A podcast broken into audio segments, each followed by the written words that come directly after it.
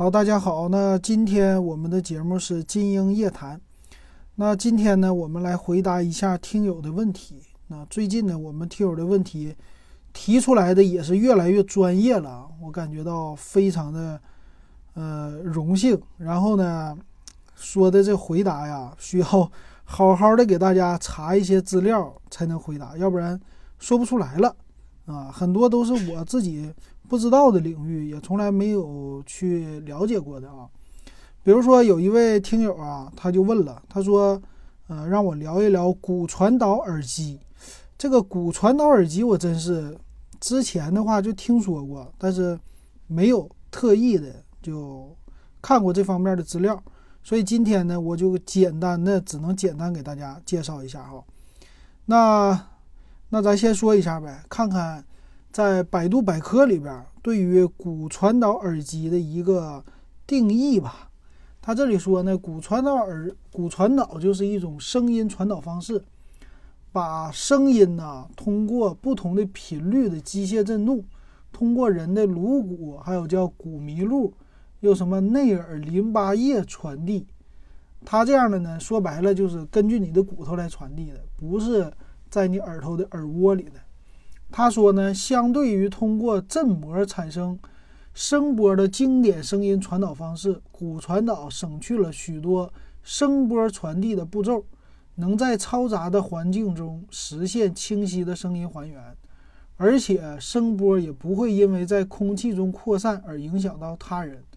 骨传导技术分为叫骨传导扬声器技术和骨传导麦克风技术，就这俩全都有。这点听起来挺牛哈，所以它既有了骨传导耳机，又有了骨传导的麦克风。那这个技术呢，说起源呢是来自于十八世纪。啊，这个简单可以怎么理解呢？他说，当我们吃饼干的时候，我们能能听到饼干碎裂的声音，就是因为震动通过我们的牙和头骨传递到我们的内耳。所以，当我们日常吃东西、喝水或者挠头的时候，都可以听到骨传导的声音。就说白了，你骨头上出声了，就这个声音呢，你就能听见了。这传递到你的内耳，就不经过外耳。他说，从十八世纪开始，骨传导的原理就帮助双耳失聪的贝多芬重新听到了美妙的音乐。这玩意儿我没有查过啊，所以不太不太清楚。反正你当个传说呀，当真的假的，咱们就听一听。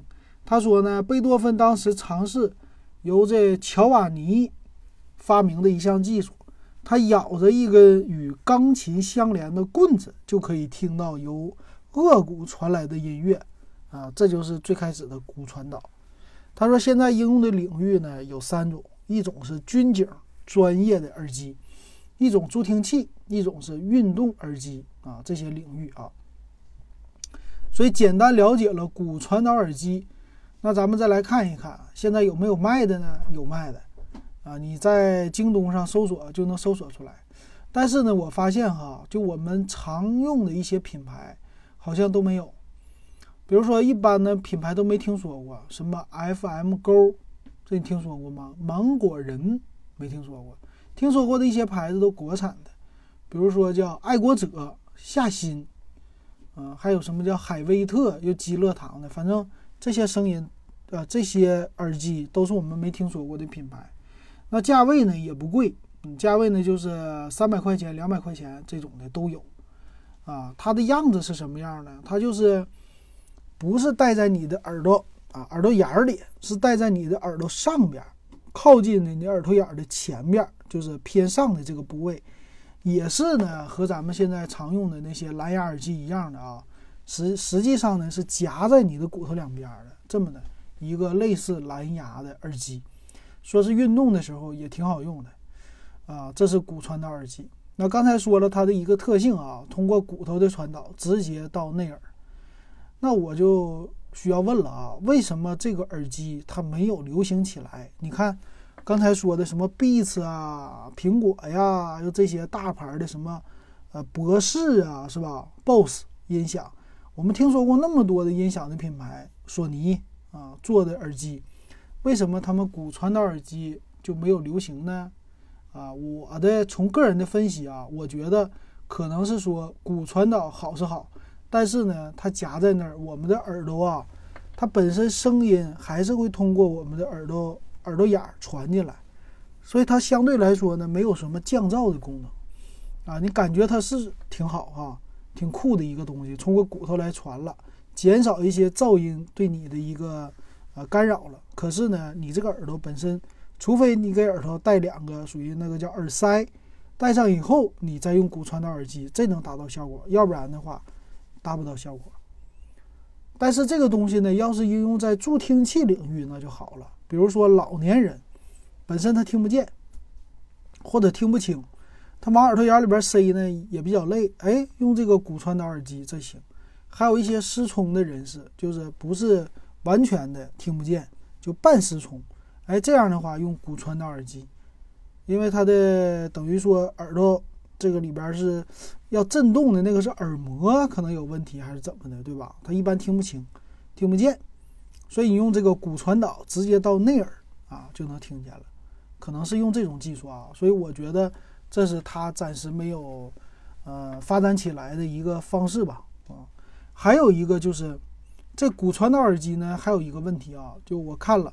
它这种夹着的耳机啊，类似蓝牙，蓝牙是入耳式的，这种夹在你骨头上，夹在骨头上的话，是不是比放在耳朵眼里更疼啊？夹时间长了比较酸痛吧，可能会有这样，所以我估计可能是这些问题没有解决，是不是造成这个的？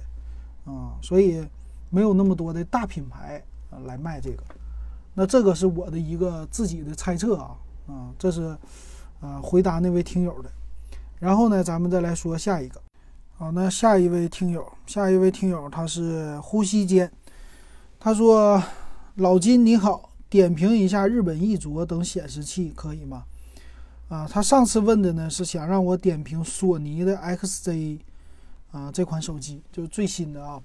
所以今天其实我们往后的话题我会说一说的，就是今天我们的今日话题跟 5G 网络还有 4K 显示器有关系的。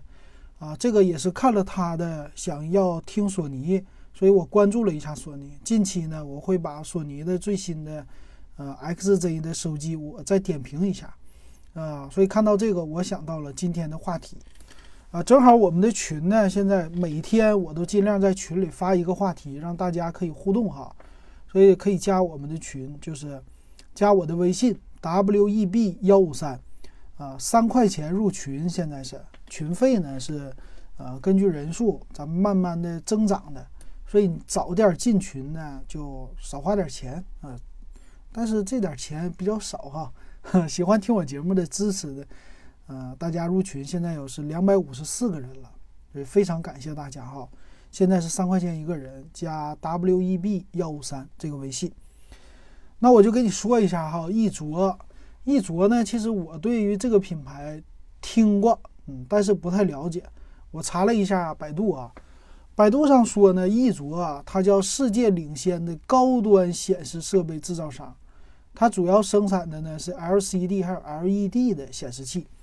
它的特点呢叫图像品质高、稳定性强，还有功能创新，属于在全世界范围内深受谁的喜爱呢？金融交易机构、医院。公司和设计工作室的欢迎，然后它也分一些系列，它分的系列呢，比如说叫 Flex Scan 系列，说呢这个是给证券办公室还有视频编辑、3D 游戏以及 CAD 这些人用的，啊，还有一些叫 SX 的，SX 系列呢是具有优秀的色彩操控、色彩还原能力的高端型号。适用于静止画面和图形管理，还有 S 系列，叫具备高性能、高画质的终端型号，适用于娱乐、CAD、网页还有动画。还有叫 EV 系列，EV 一说就像汽车一样，它是节能的基本型号，有低功耗、省电，还有舒适操作。还有叫 Color Edge 系列，这个呢是专业绘图显示器系列。所以基本上就说了这么多哈，那这个系列呢，我在京东上看了一下，哎呀，这不便宜哈，它的显示器，它的显示器呢刚出来的什么这些什么 CS 系列、EV 系列都是四千九百九十九，二十三寸，啊，二十三点八寸 EV 系列低功耗这种的呢，三千六百九十九，还有遮光罩也卖，遮光罩呢就这一个就卖到一千一百八十八，可以说呢这机器啊，它的显示器非常的贵啊，啊，就算便宜点的也是卖到了两千多块钱，但是呢尺寸都非常的小，二十一点五寸的、二十三寸的都是这种。那这样的显示器呢，我真是了解的不太多啊。但是对于专业的显示器呢，可能的机构你得看。一般用户呢所用的显示器，对于普通人的那个使用来说就足够了。包括一些叫我们叫民用的设备吧。其实很多汽车你也知道，它分商用车、民用车啊，就不叫民用车，叫乘用车。那手机呢也有，其实民用的手机和这种部队使用的或者呃公司使用的定制机。你比如说部队那个笔记本电脑、笔记本手机都是防震防摔呀这种的，还有一些专业的领域的啊，尤其是松下为代表的啊那种特别坚固的三防笔记本，那一个笔记本都几万块钱啊，甚至十万块钱都有啊，那是给专业领域用的。所以其实显示器领域呢，也有这种相应的厂商主做高端的。呃，一般这种显示器给谁用呢？他不说了吗？给医院呢、公司这些的，是不是给一些高端的？比如说，我是印刷厂啊，我是专门在印刷厂做这个色彩校对的，做那个色彩的印刷之前的一个校对的。所以在这种显示器上呢，它是不是能达到一个专业的？可以说和真正打印出来的效果是一样的，这个色彩，因为我们知道一般的显示器呢用的是叫 RGB 的色彩管理啊啊，又是什么呃其他的 Adobe 的色彩管理啊，我们做图的时候有很多啊这种的，包括苹果也是用不一样的，所以你用一个苹果笔记本电脑呢，你插在任何一款不同的显示器上，用不同的色彩管理的这个协议也好，还是什么也好啊。它出来的呢效果都不一样，啊，为什么说有的人说苹果的显示器非常的好啊，色彩还原度比较高啊，主要就是在于它的印刷出来的效果不同，所以我做网页设计的时候也会遇到这种问题。但是现在呢，一般的这种手机显示器，它其实整个的成像的质量，还有亮度啊，还有色彩都是高于一般的家用显示器的。家用显示器达不到那种亮度，所以为什么说我们在手机上看一些图的时候特别的鲜艳，特别的漂亮，但是放到电脑上就觉得很一般啊，就是这一点的问题啊。所以常常我经常遇到的是，在手机上照出来的照片一看，哎，特别好看，但是一拿到普通显示器上一看，就觉得不太好啊。所以有的时候我们做出来的设计稿也会这样的问题。可是这种一卓显示器呢，它应该就解决这问题。相对于来说，色彩非常的好，还有一个他说是稳定嘛，稳定性呢，就是说显示器的耐用度比较好啊。还有它里边采用什么技术，这我就不知道了啊。但是呢，一般我们老百姓，我觉得没必要用这个啊，除非你有特别高端的需求。你比如说，他说看股票啊，但是现在我们知道很多笔记本电脑，我去什么星巴克呀。这些人炒股都是坐在星巴克里一坐坐一天，早晨九点钟还九点半开盘啊，他们就坐在那儿就看着大盘。中午休息的时候也基本上就上个厕所啥的。我还真不会炒股，但是我发现炒股的人真有人就每天坐在电脑前面就看自己的股票啊。这个说多一点吧，以前的股票的话，你要去什么证券大厅交易的时候有专门的电脑交易啊，现在挺方便的。那回过头来说，这种显示器呢，它就是给这种高端的需求来定制的，所以一般家用我觉得用的不多，但是厂商用的可能多一些。比如说我们去看病，你知道你扫描 CT、核磁共振，这个时候呢就要用到这种显示器了啊。它比如说可能出来的效果会跟这种胶片效果非常的像，所以有助于呢医生来看到这个图像的效果好不好啊。但是呢，我觉得一般的医生的，我去看病啊，医生的显示器其实不一定这么高端。说这一卓好不好呢？我也不能做太多的评价。但是呢，确实跟我们日常应用的领域啊，可以说搭边搭的非常的少的，所以这就是我简单的给你做一个这个介绍哈，啊，就介绍到这儿。下一位啊，下一位是张斌，张斌他说能有空给我个建议吗？我有个女的朋友，不是女朋友是吧？女性朋友想买一个两千到两千四左右的手机，内存为四加一百二十八 G，拍照要好一点，颜值呢要有。因为是女孩子，还要玩一两个大型的游戏，啊，这是第一个问题。第二个问题呢，最近她想买一台电脑，不知道组装好还是买笔记本好，价格呢三千左右或者以下，啊，并且要能够运行 LOL，啊，这是不是只有组装机才能做到呢？啊，怎么写一个配置清单呢？这两个问题啊，首先来说第一个问题啊，你这个女性朋友。买一个手机，颜值好的，那咱们就锁定，呃，三个品牌，一个呢是华为，华为家的荣耀的品牌，三千块钱以下你只能买啊，两千块钱到两千四你只能买荣耀，还有一个呢 vivo，还有一个 oppo，你就在这三个品牌选就完事儿了。至于选哪个呢，我只能给你说就一个系列哈，比如说 vivo 家的 X 系列啊，你可以让他选。价位呢，你自己看，啊，价位多少钱能接受就行啊。但是，一般四加一百二十八，两千到两千四的价位有点没必要啊。你最少也得六加六十四啊，那个内存四个 G 在两千块钱价位，你再花四 G 内存买两千多的那就不合适了啊。最少也要配到六个 G 的内存。荣耀也是这样的啊。那 OPPO 的你可以买呢，呃，买 R 系列。嗯，基本上就只能看 R 系列了啊，这价位。华为的加的荣耀系列就是 V 系列了呗啊，反正这个颜值呢，基本上都是有的啊，拍照的效果什么的，对女孩来说那绝对 OK 的。所以两千到两千四，你帮他选一下，这样就行了。基本上就这么一筛，基本上机器不多。还有一个呢，他用不着花那么多钱。你说，哎，姐们儿，三星可不可以？三星 A 六零元气版。哎，这个不是现在比较火的吗？刚刚推出的是吧？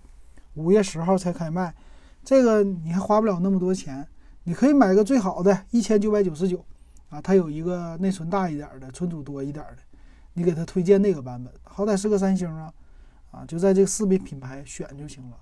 至于说小米呢，小米这玩意儿吧，性价比够，但是颜值不够啊。对小小姑娘来说，用小米这玩意儿。必须是特别过日子的小姑娘啊！以后找老婆用小米的比较容易娶老婆啊。OPPO、vivo 的他可能不懂，但如果是用小米的话，他可能听懂啊，挺会过日子啊。这是给你的一个推荐哈。啊，你说的电脑 LOL，其实吧，这个 LOL，咱们说他对电脑的需求并不高，这叫英雄联盟对吧？我其实。对这个游戏啊，从来都是只听说过，根本就没有玩过。对于它的要求呢，我也真是不是特别的清楚。但是我听说呢，这个 LOL 啊，它是并不太需要太好的电脑的。一般来说，这个英雄联盟都可以玩儿。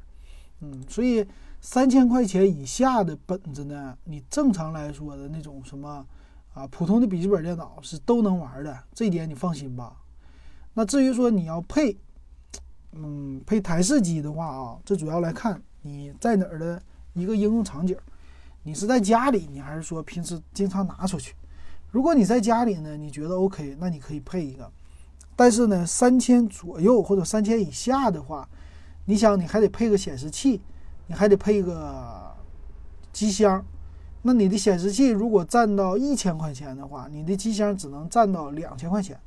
那两千块钱呢，我就建议你，你配一个 AMD 的系统，啊，锐龙系列的，比如说锐龙的五系列可能有点难。锐龙五系列呢，你要用核心显卡，其实玩英雄联盟应该也能玩，啊，核心显卡呢，五系列它的本身加上主板的售价就得一千二左右了，再加上内存，再加上硬盘什么的，这价位基本上就两千块钱有点少。所以呢，至少是应该是一个锐龙的三，锐龙三的这版本吧。锐龙三呢，相对于来说比较便宜，啊，锐龙三的二系列这种的啊。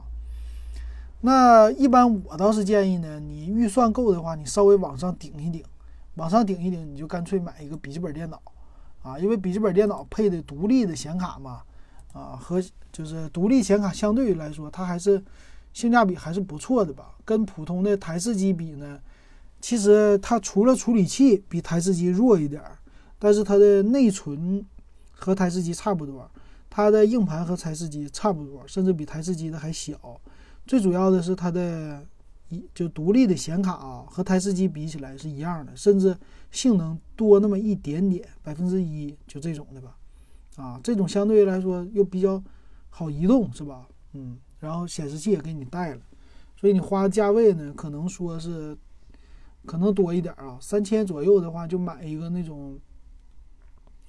买一个那种神州的，用的是 G 系列的那种本儿，或者说你就干脆买一个荣耀系列的这种就行了。或者呢，你三千左右，你价位你再加一点儿，你上一个呃这种台式机，这样还行哈。然后我们的群里边的朋友呢，建议说你就在网上你就别自己组装了，你就找说是那个宁美国度啊，他说推荐的是宁美国度。这个是卖这种组装的电脑的，而且呢，相对于来说品牌还有一些，但是我看了他们的价位也不便宜，啊，就是三千出头就一个机箱，并不包括显示器的，啊，它这种机箱，比如说三千两百九十九，啊，他们家配的是一个 i 五的处理器，i 五九四零零 F，然后 GTX 一零五零 Ti 呀，啊什么的哈。那这个宁美国度呢？其实我对这个还不算是太了解。等回头有时间，我给大家点评一下，我给大家说一下，看看它的有什么配置上的一个减配什么的没有啊？呃，总体来说呢，我觉得他们在某一些地方，一般来说都是在呃内存还有硬盘上，他们会做一些减配。CPU 啊、主板呢这些也没什么可太减的啊。一般来说，以前我知道的那种就是。在内存上用一些小品牌的，然后硬盘也是小品牌的，这么来减低配置。但是看现在这种组装机，好像宁美国度还比较火，嗯，就跟其他的什么神州啊、联想啊这些比起来，它看起来性价比高一些哈。不过你可以试一试啊，可以去简单看一下。反正，毕竟它要是有保修的话，那还是可以的啊。你选一个比较便宜的价格。如果你觉得你希望品牌再有保证的话，那你就干脆买笔记本电脑啊，这东西还比较好移动，这是我的一个建议哈。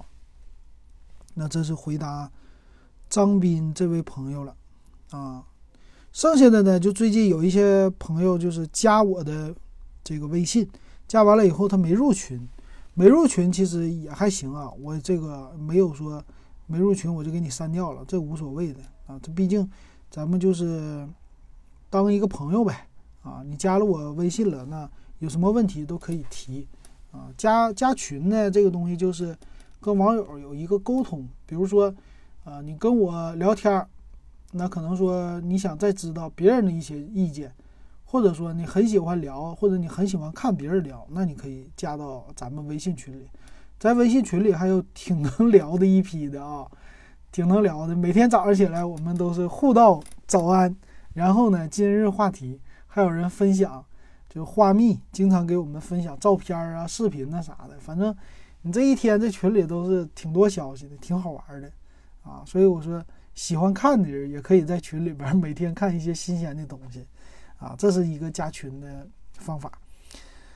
那下一位呢，叫君莫笑，他说呢，老哥你好，我比较喜欢数码收音机，能否在节目里面点评几款数码收音机？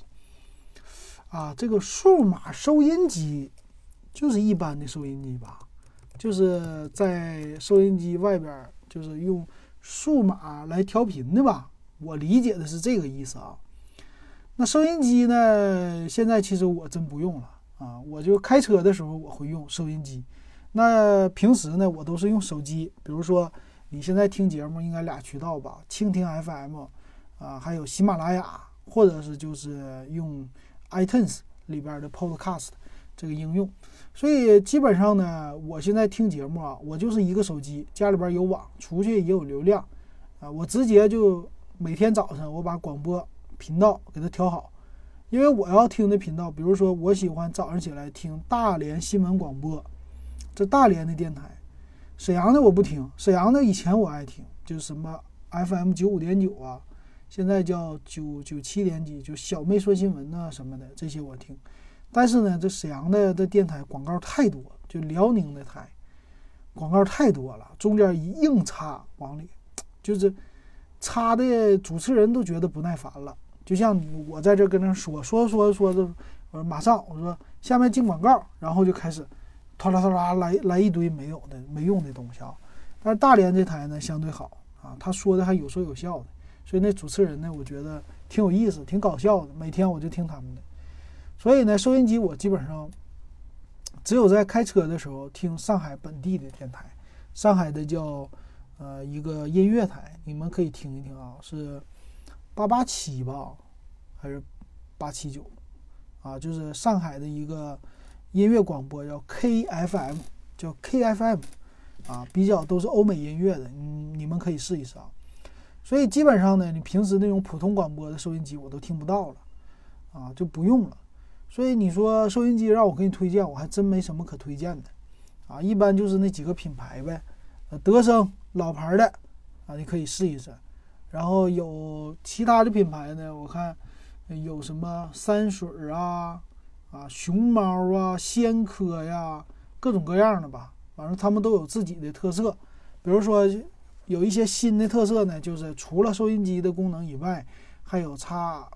嗯，就是插卡可以听 MP3 呐，啊，叫什么唱戏机这种类型啊，啊，针对老年人的一个大数字的显示啊，或者声超级大呀这种的。还有一种就传统的德声为代表的，还有德进这几个品牌，他们呢就纯粹的收音机，没别的功能啊。还有呢，还有一个另类的，这个你不知道，这你绝对不知道哈，这个一般人都都想不到是啥呢？拿汽车的 CD 机。音响啊，不是音响，就汽车的 CD 机来改装。它是怎样呢？比如说，一般现在你买车啊，买车的话，它默认送的就低配的车型都是一个收音机，或者说带一个 CD 机。但是呢，你肯定不愿意用，你喜欢大屏的啊，有触摸屏的、带导航的这种的来听歌。所以很多人买低配车呢，他就把这个收音机或者 CD 机这种低配车给它拆下来。直接换换导航，那这玩意儿就没用了，没用了以后就在网上卖，那在网上卖怎么卖呀？那很多车都不装啊，哎，他们就有一个方法，给这个呢，汽车的那个车机收音机啊，他给做个壳子，本身这车机挺大的啊，也比较重，做个木头的壳子，然后再接上音响，哎，这个东西就变成了一个家用的功放，它本身有这功放的功能，因为车里边有喇叭嘛。它这个功放呢，又是一个 CD，又能听收音机，而且呢还能驱动喇叭，价位还不贵，啊，就是两三百块钱也有，三四百块钱也有。主要来说呢，各种车型，比如说大众的车型的，啊，还有一些什么韩国的什么现代起亚呀，啊，日系的这些的卡罗拉呀，这些车型的，或者说凯美瑞的这些车型，本田的呀，啊，他们的这种车机。来改装的，我有一段时间我还真想买一个，买一个啥呢？就是玩儿。那这看这东西就像我开车似的，这按钮这多好啊，也没多钱，当着一个啊汽车的设备放在这儿多好，嗯，挺好，挺有意思的啊。你可以试试那个，那个绝对另类，放在你家里啊。所以你说至于推荐，我就推荐不了了哈。啊，啊这个是给你的一个回答。好，我再看看啊，再看看还有没有听众他们问我的啊啊，这位宁远牧人他留言，宁远牧人说：“老金你好，我想最近换台手机，我的呃预算的价位是在三千左右，请问该怎么样选择？是小米九和 P 三零以及马上要上市的荣耀二零手机呢？谢谢你啊，怎么来选择？上次我记得你已经问过了吧？”是不是问过了？我给你回答没？我忘了回没回答啊？你上次留言我看是荣耀二零和 P 三零，还有 OPPO Reno 比较哈。啊，这个价位呢，首先来说，小米九，就咱们来说三个啊，小米九、P 三零还有荣耀二零。小米九肯定是性价比最高的啊，荣耀二零虽然没出，但是基本上是这样的，可以预见的啊。那荣耀二零呢是其次的，最性价比不高的是 P 三零和 P 三零 Pro，它是主打高端机嘛，所以它价位相对来说比较贵。那至于怎么选呢？你要说说你的需求啊。现在我发现啊，这些做节目的主持人，他们做的越多，他们问的问题其实越详细。因为呢，他想帮听众解答，但是呢，你问的不详细，他确实没什么可说的，说来说去都一样。所以按照我现在呢，你如果说一下你自己的需求就更好了。比如说你主要干什么？比如说 P 三零，你为什么要选择呢？这东西一个是说面子好，啊，品牌大，还有一个拍照牛，啊，就这三点，别的没了。小米呢，性价比，啊，少花点钱多办事儿。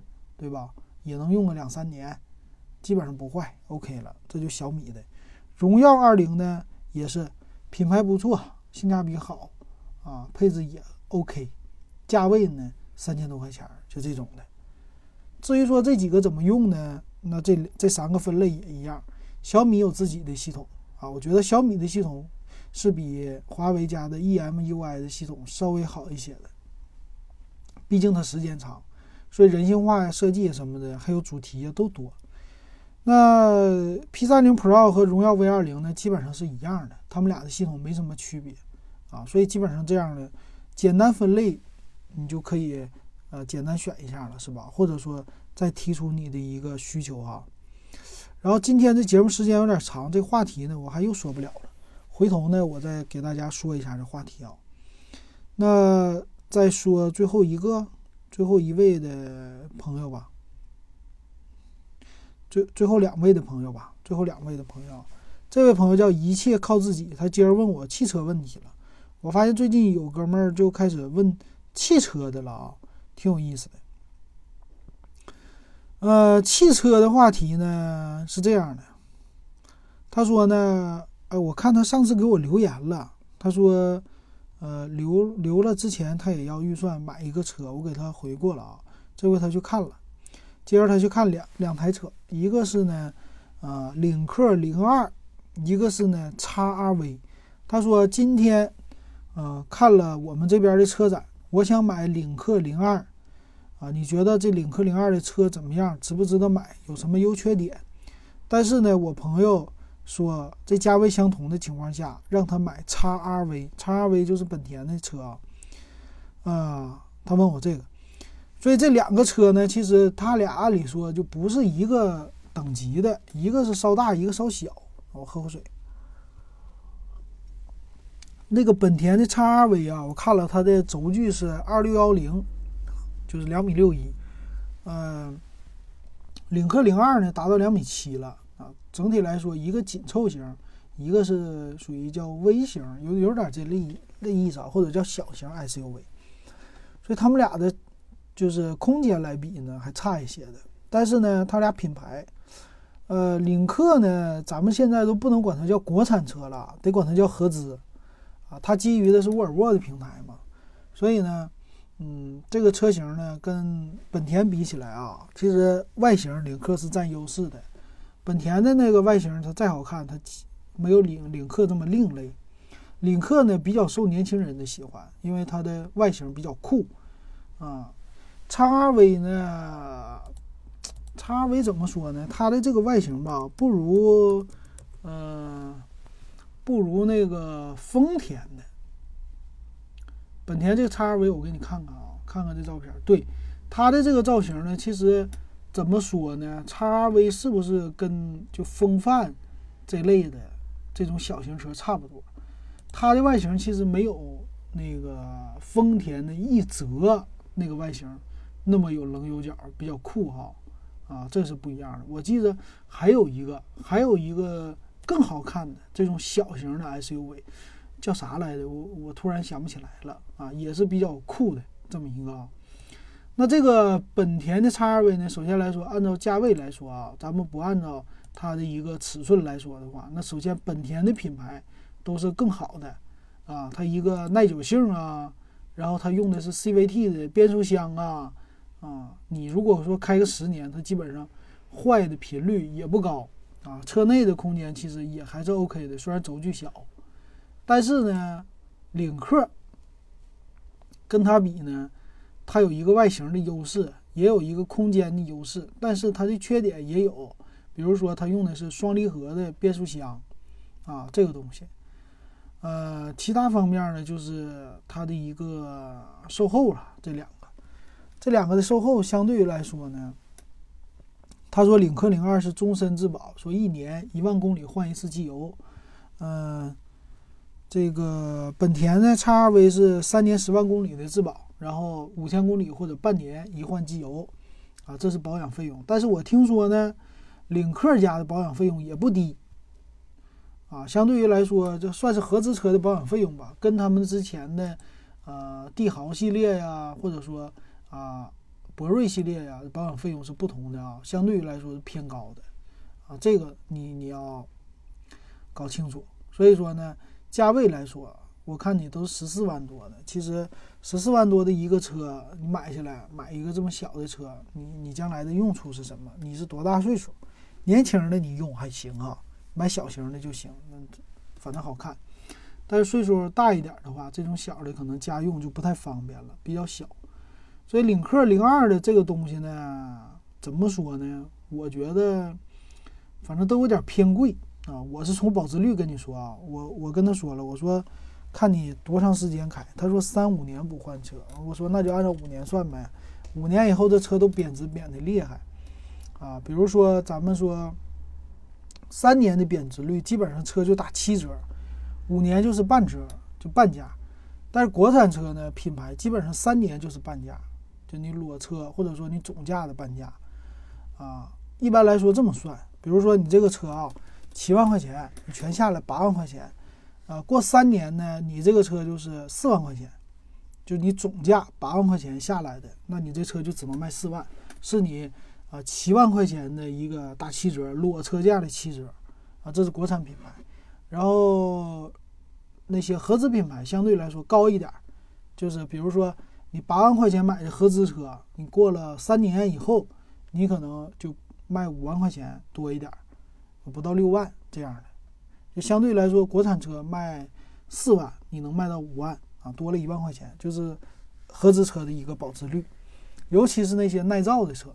但是领克这车呢，我要给它打一个问号，啊，一个是说来说它的变速箱的问题，变速箱这东西呢，就是，呃，可靠性本身呢，它贬值率稍微高一点，还有一个呢，它的品牌度，品牌度它毕竟跟本田比起来，它还是稍微差一点，它毕竟是，呃，国产的品牌下边的嘛。那这样的话呢，你可能过了五年之后，你虽然这车是小型车，那车是。呃，紧凑型的车，但是呢，保值方面那还是本田稍微好一点呗。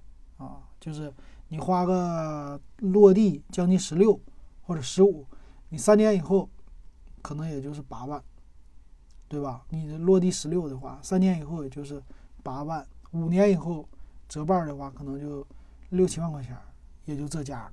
啊，这车都不值钱，可能是多说就七八万，这是五年以后的价。所以你买的话。你看看他算的贷款，我看他算的贷款贷七万块钱，一个月还的贷啊，再加上乱七八糟的费用，其实啊，领克这车他给的优惠不多，就给了三千块钱优惠，然后还要收。最近你也是听了 奔驰的那事儿了吧？他这要的金融手续费要三千，上保险要七千，啊，然后交购置税一万二，综合的又收个什么一千二。但是给的东西非常少，给啥呢？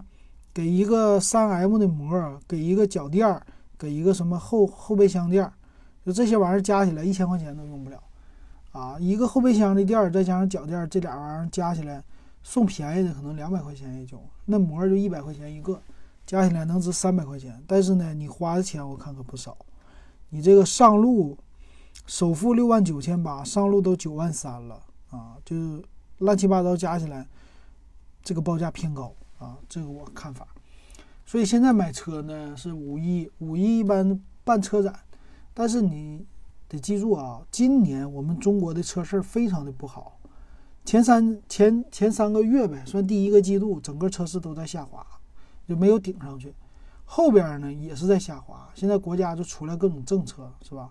有补贴，所以你看啊，从五一开始，你就等着吧。五一，然后六月份、七月份、八月份，车企呢，他们越到年底压力越大，因为他目标完不成啊。